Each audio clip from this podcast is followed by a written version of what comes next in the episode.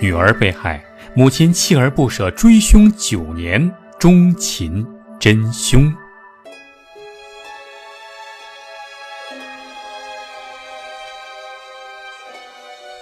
一九八八年三月十一号，在美国加利福尼亚，三十二岁的少妇德比在家中遇害，身中数刀，喉咙被割开，而且还被奸尸。当时发现尸体的人是德比的老公哈罗德。那天他下了班回家，按了好几次门铃，也没人来开门。于是他自己掏出钥匙打开了房门。结果没想到，迎接他的竟然是满屋子的血腥味儿和德比的尸体。当时的现场非常血腥，德比半裸的尸体静静地趴在一大滩血里，周围的地板上满是血迹，十几处清晰可见的刀口，刀刀致命。尤其是脖子上那一条最深的伤口，几乎。让他身首异处。更令人震惊的是，德比死后还被奸尸了。丈夫哈罗德赶紧报了警，警方在德比尸体旁发现了一把沾满血的菜刀。经过对比，这把刀就是杀害德比的凶器，但是警方并没有从刀上采集到任何指纹，而且。房间没有被闯入的痕迹，邻居也表示没有听到可疑的声音。这一通调查下来，警方没有发现什么有用的线索。后来，警方就问哈罗德家里丢了什么没有。哈罗德想来想去，德比的钥匙和钱包不见了。于是，警方就开始寻找。没想到几天之后，他们竟然找到了。原来，他们被扔到了附近的垃圾桶里。同样也没有指纹，也不知道是谁把他们扔掉的。案件的调查一下子陷入了僵局。在这场惨案中，唯一值得庆幸的是，德比和哈罗德三岁的女儿平安无事。当时他的母亲被杀害的时候，小姑娘正躺在楼上睡觉。这么一想，也不知道该说是她是幸运还是不幸。同时，得知女儿遇害的消息之后，德比的母亲雅克心痛不止。他连夜从一千五百英里外的明尼苏达州赶到了加利福尼亚州，竭尽所能帮助警方破案，希望能够早日把凶手抓捕归案。但是，事与愿违，几周过去了，几个月过去了，一年过去了，警方连稍微有点用的线索都没找到。更别提抓到凶手了。母亲雅克几次催促警方，但是警方给出的回应总是让人很绝望。想来想去，雅克决定用自己的方法调查此案。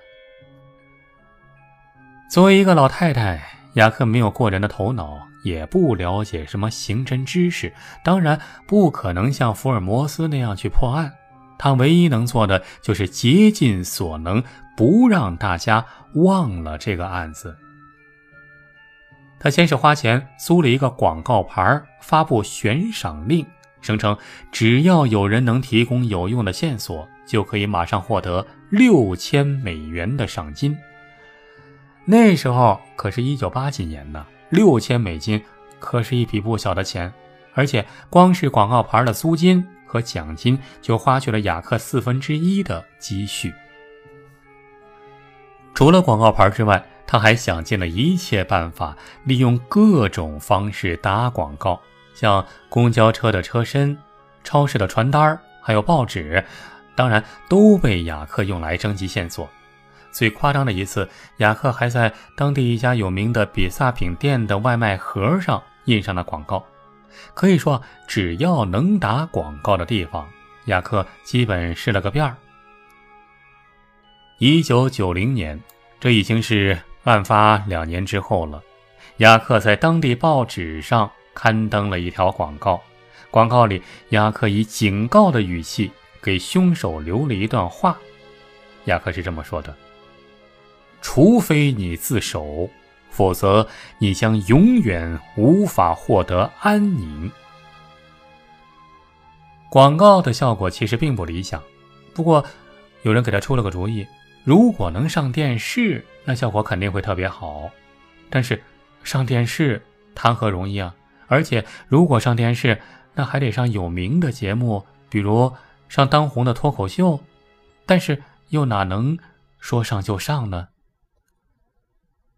但是雅克不愿意放弃，他每个月都给几个知名脱口秀节目组写信。重复讲自己的故事，另外啊，还不白写信，每次寄信过去，总是捎带着自己亲手制作的礼物。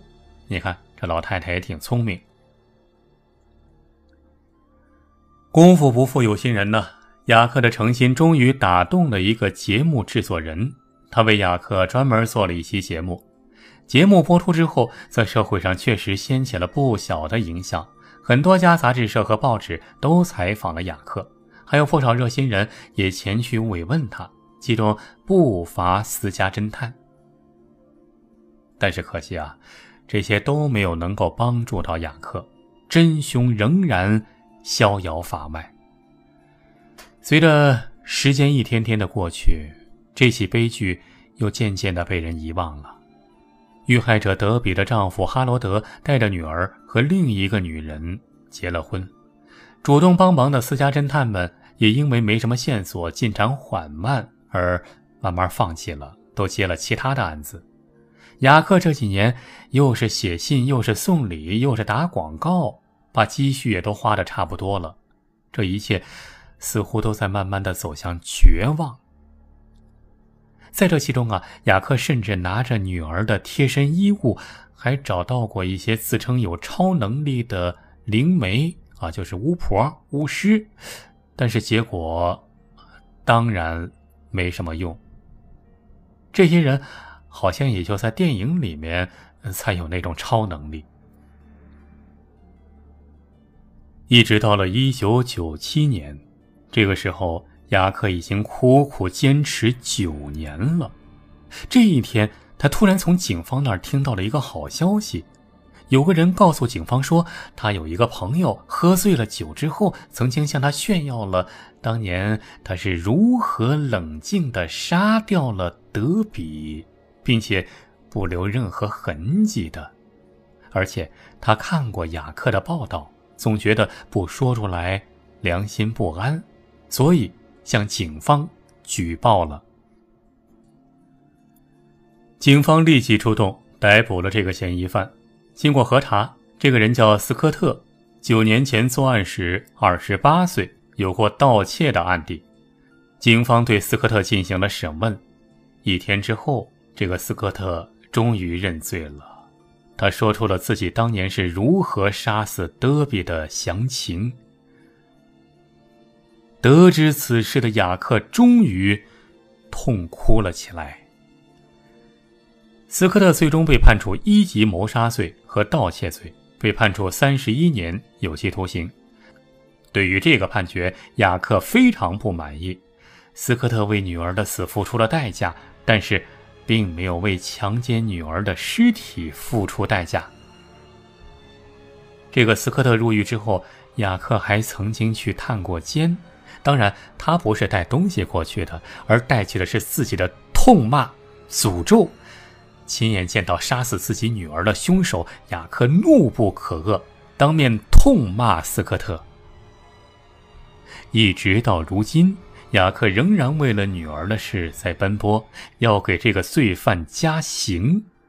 这份坚持，值得敬佩。